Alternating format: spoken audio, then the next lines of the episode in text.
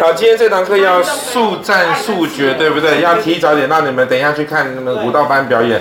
你们为什么不想看我表演就好了呢？那你可以跳，那你可以跳，可以跳，跳一节课。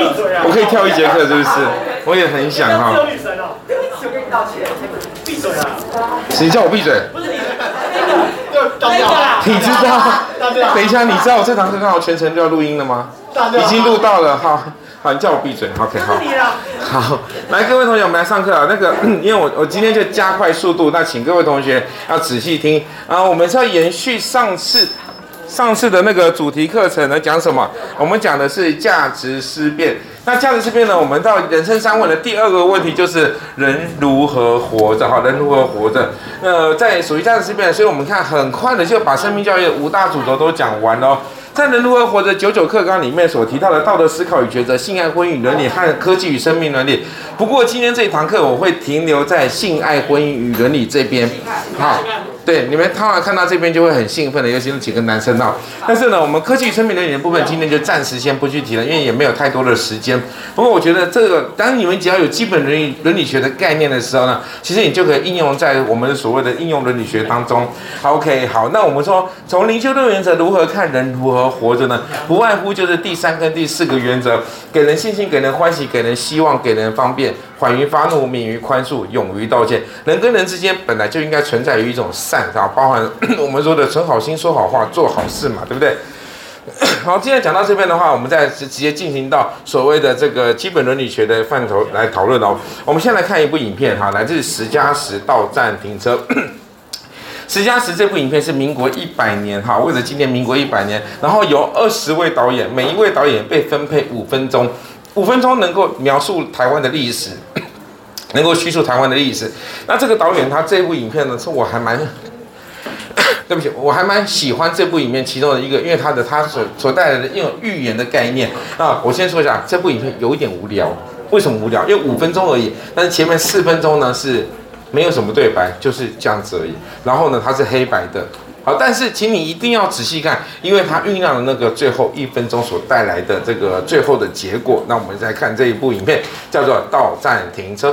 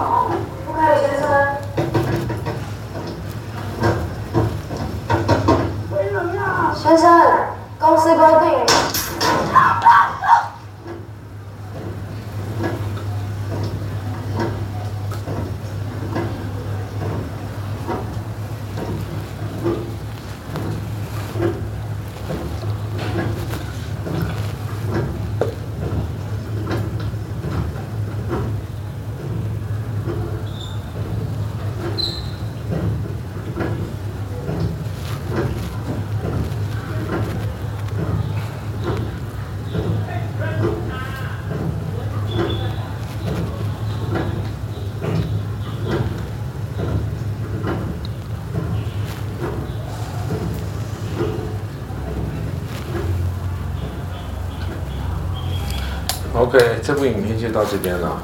来，各位看得懂吗？反正就是结论，就是这个孕妇被打到了，对不对？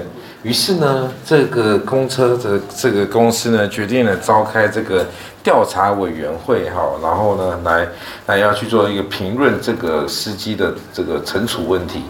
那邀请了各位同学，你们现在都是这个委员会里面的每一位，呃，都是委员哦。请问你觉得？刚才看了行车记录了哈，你觉得公车司机有没有责任？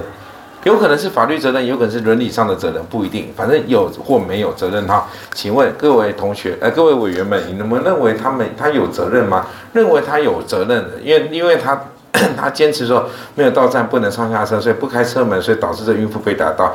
认为他有责任的，请举手。啊。一二三四五四位同学认为有责任，好，那认为他没有责任的请举手。好，那现在没有举手同学，你们是干嘛来的？喝咖啡的？啊，领钟免费的吗？啊，你们怎么不举手？没有想法？我我比较好奇耶，为什么同学会认为他有责任呢？来，对不起，哪就哪哪四位同学？你是认为有责任还是没责任呢？为什么有责任？要有应变能力啊。要有应变能力。是，对啊，他也不知道那个人在被追杀。啊，可是刚刚就看他表现，就跟他紧张的那个讲话语速就。哎哎哎，那等一下，等一下，那这样照这样，看他很紧张的样子，所以呢，把车门开，那搞不好他会追那个人后面的人追上来呀，啊，有没有可能？第六感。第六感，好，哎哎，谁这边谁认为有责任的？勇敢的讲，那为什么你认为他有责任？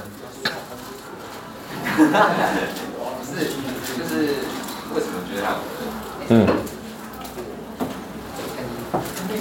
看起来那个主要就是那个战争一就开始那个人也在敲窗户，而且已经敲好几遍，那个是应该就是有特殊，应该有特殊原因。所以你在赶追赶公车时，你会敲你家的车门车吗？太赶了，太赶了，你真的会敲啊？会。你敢哦？比如说哦，我现在 现在快死，你快死，然后然后我其实有。嗯哼，然后我一直有公车的。反正你的意思就是说，你觉得这个司机应该要变通，应该就是，反正他应该有急事，应该让他先上车，何必要这样子遵守对不对？但是你知道吗？他们这个公车，如果说没有遵守交公公司规定，可能就就被客诉，然后可能被罚三千块嘞，好几天的工资就没有了。人命还是钱重要。他怎么知道有人命问题呢？好，那就钱重要。所以你觉得他们责任？还是觉得他们责任？好，这是奇怪，就是看这司机不爽哈。OK，那其他同学认为，哎，认为没有责任的同学，你为为什么会认为他没有责任？你判断依据在于哪里？好，问你判断依据在哪里？我先问你下一个问题好了，请问你会不会跟这个中年大叔买奶茶呢？这个抓着这个腋下的哈，然后抠着脚的这个大叔卖奶茶的，你会不会跟他买奶茶？不会。但是现场的女同学应该会跟这个小鲜肉买豆花吧？听懂我意思吗？你会去看颜值吗？因为人帅一生俊，人丑大肠俊啊！你怎么可能会跟他买奶茶？但是你会选择跟他买豆花？我的意思是说，你会从人来做依判断依据。刚刚才 会认为他没有责任，同学，帮我再想想看，你会不会是因为他是一个年轻的女司机，所以你会认为他没有责任。都说不会，死不承认，对不对？因为她是一个年轻貌美的女司机啊，三个条件：年轻貌美女司机，这三个条件所构成的，会认为她没有责任。因为你要想一件事情啊，导演，哎，一般来讲，我们刻板印象开公车的是一个中年的阿贝，对呀、所以她今天是女司机，所以如果今天这部电影是设定成是一个中年的阿贝，你可能就会认为她可能有点责任了。但是因为是年轻貌美女司机，所以你会觉得你的判断的标准会降低，就是我说的嘛，呃，对不起，就是我说的人人算益生菌，人走大肠菌啊，是不是？就是可能的判断依据来自这边好，好，那接下来 乘客呢？如果你是刚才所有在这车上的乘客，你看到亲眼看到这个这个孕妇肚子肚子被打到，请问你晚上还睡得着的，请举手。为什么你会还睡得着？为什么？我想睡就睡着，对不对？好险你没有在我这堂课睡觉。好，谢谢。你那我这堂课会想睡觉吗？还好，谢谢啊。那其他同学，你为什么睡不着？你会不会觉得你、你们、你们睡不着的同学，会不会觉得自己好像有一种有某一种程度责任，道义上的责任？没有。那你为什么睡不着？失眠。哦，你是睡得着那一个？OK，好。好，那其他各位同学，你们会一直想嘛？对，因为你会有一点道义上的责任。就是我们要说的乘客，你们发现这群的乘客都很冷漠、很自私。我就反问他回家睡不睡得着？这群乘客有没有责任？到他们没有法律上的责任，但是他们可能有道义上的。如果刚才有任何一个乘客说司机让他上车吧，他可能赶时间呢。只要任何一个乘客这样说，或许司机就开了车门，他上车就没事了。或许，或许，对不对？可是所有的乘客都在看热闹，因为什么？都很自私嘛。外面下雨，车子里面没下雨。反正你在跑，你在走路，我在车上。反正我坐上车，你没坐上车，你死你家的事，不关我的事。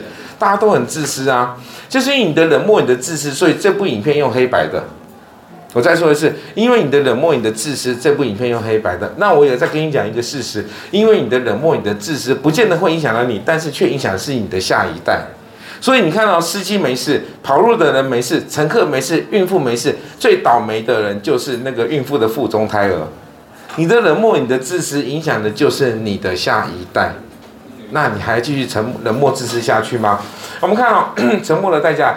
在德国起初，他们追杀共产主义者，我没有说话，因为我不是共产主义者。接着他们追杀犹太人，我没有说话，因为我不是犹太人。后来他们追杀工会成员，我没有说话，因为我不是工会成员。此后他们追杀天主教徒，我没有说话，因为我是新教教徒。最后他们奔我而来，却再没有人站起来为我说话了。这一段的诗读起来，大家可能没有什么感觉，但是我现在把它转变一下，各位习惯性的用语哈，叫做那个标题叫做“干我屁事”啊！我家的隔壁的隔壁的隔壁失火了。干我屁事！火烧到我家的隔壁的隔壁了，干我屁事！火又烧到我家的隔壁了，干我屁事！最后火烧到我家了，你的屁都没了。OK，是不是？我们常常会觉得关我什么事嘛，对不对？因为我们从小就被教育一件事情。上礼拜你们去扶那个老先生，我不就跟你讲吗？没人叫你去扶他，你干嘛去扶他？还记得吗？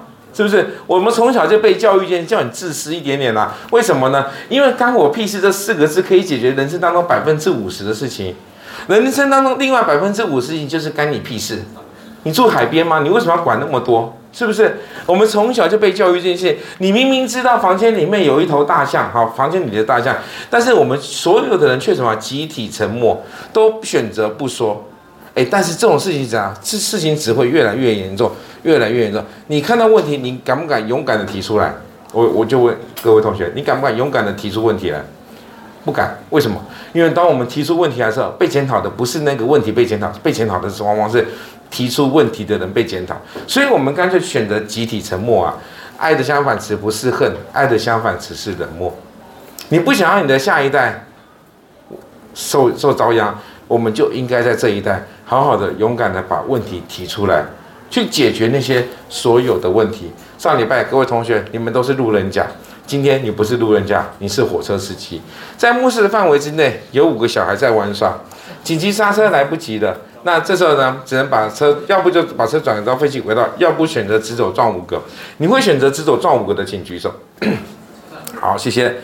车上呃，车上没有人，我们都不要想那么多，好，车上没有人。好啊，选择转弯撞一个的，请举手。好，有没有标准答案？那 没有是，是啊，那两个都上阵。他没有标准答案，但是义务论的支持者会比较支持往直走撞五个，为什么？因为我的火车本来就是直行的，这五个小孩本来就不应该这么玩耍，所以我去执行我的这样子的执行的任务没有错。义务论的支持者，但是目的论的支持者，好，会希望把伤害降成最低，获得最大的利益、最大的效益，当然会选择转弯撞这一个。但是我们就刚刚说过，如果假设好，不管怎么样，我都选择转弯撞这个人，转弯撞这个人的这样子的一个说法，好，那从目的论的说法叫做牺牲，但是从义务论的解释叫做什么？杀害。好，那接下来呢？这个火车铁火车司机都不好做抉择了。那如果是铁路管理员呢？帮我看下面这一段影片。这一段影片有六分钟左右，还蛮精彩的，仔细看哦。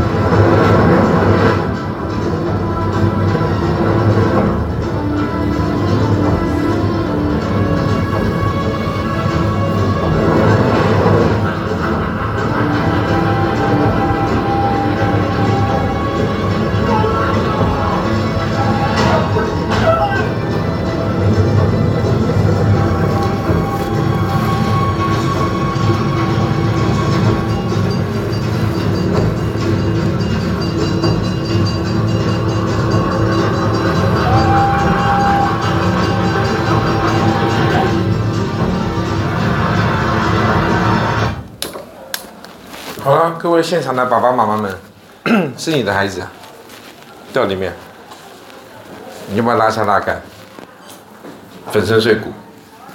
愿意这么做的，请举手。你愿意？你还好吗？需不需要带你去看一下精神科？为什么你要让你的孩子？那个火车又没有问题，但是你的孩子也没有问题啊。啊？你的孩子是想要救火车上的人，你现在就是要让真的让他完成你孩子的愿愿望，然后让他死掉，然后救火车上的人。对不起，你再说一次。要不然火车没出去关你什么事？你们那么多人，哦，你真的是慈悲为怀耶。感恩哦，你真的好特别哦。真的好特别啊，好，他这个是属于什么什么论点？目的论还是义务论？目的论对不对？能够获得最大利益嘛？选选择牺牲还杀害他的孩子？各位仔细想一下啊，他是属于目的论支持者的，没错。好，因为他能够获得最大的利益、最大的效益。但是这样子的情况之下，他是属于牺牲还是杀害他的儿子？牺牲，你们确定吗？杀害，你们有确定吗？牺牲，哎，怎么 你们是用怎样牺牲、杀害、牺牲、杀害，想到下课为止，是不是？到底牺牲还是杀害？来，我们先跟大家讲，等一下我们来帮你做结论，你是牺牲还是杀害你的小孩啊？各位同学，刚才那个火车已经亮起红灯好几次了，是火车司机没有把车子停驶或者减速，所以可以不用拉下拉杆，OK？但是他还是选择拉下拉杆，是属于牺牲还是杀害？因为其实本来就不用拉拉杆了。因为是火车司机的疏失，所以铁路管理员所以不拉拉下杆，且没有任何的法律上的责任。那他选还是选择拉下拉杆，是属于什么？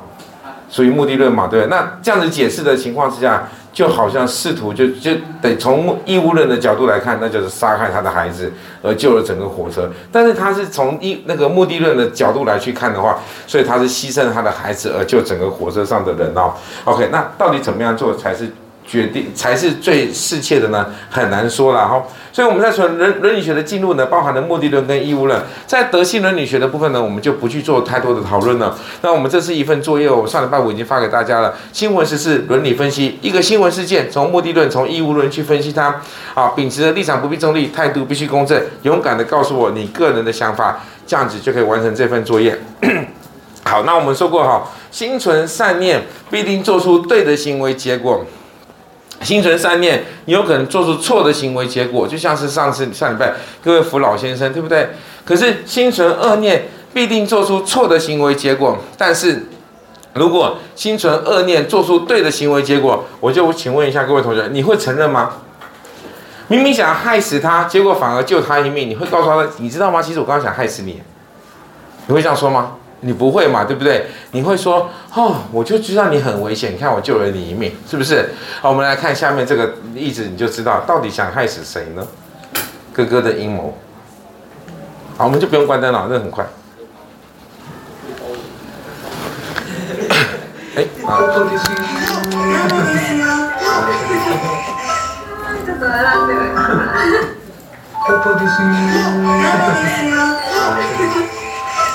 ちょっと笑ってるこんにちはし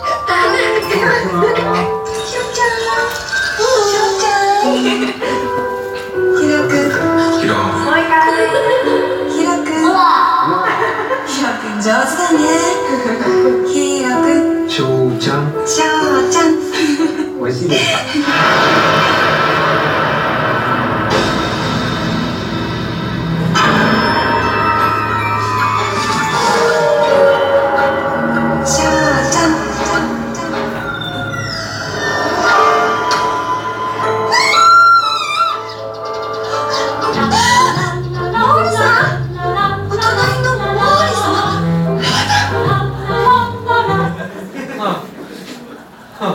笑那么开心？你怎么了？好，来，各位同学，我们先确认一下啊，因为我怕有同学看错了。那个爸爸还在这边睡觉哦，是隔壁的王叔叔被毒死了哈。OK，首先这个哥哥打开房门，好，打开房门，就看到这这王叔叔被毒死，他会说怎么会这样子呢？我其实想他毒死我弟，他会这样说吗？他不会，他会告诉他妈说什么？妈妈，我就跟你讲，王叔叔每天色眯眯看妈妈的咪咪，所以我就决定了 哈，在妈妈的咪咪上面涂药药。那妈，那王叔叔舔妈妈咪咪的时候，让他死翘翘。所以这个时候呢，这个妈妈就会说：哇，儿子你好乖，你好懂事哦，对不对？好，所以你看，哥哥心存恶念，做出对的行为，结果，那我就问你一件事情好了，他是好人还是坏人？好坏人。好坏的人。还是好坏人，坏好人，啊！哥哥心存恶念，做出对的行为，结果他究竟是好人还是坏人呢？所以你认为他是坏人，可是他做出对的行为，结果啊，那他到底是怎样的？好，这个我们就交给哲学的哲学理论的人去思考了哦。那我只想告诉大家，就是心存善念，做出对，有可能做出对的或错的行为结果；但是心存恶念，也有可能做出对的或错的行为结果。接下来我们来看。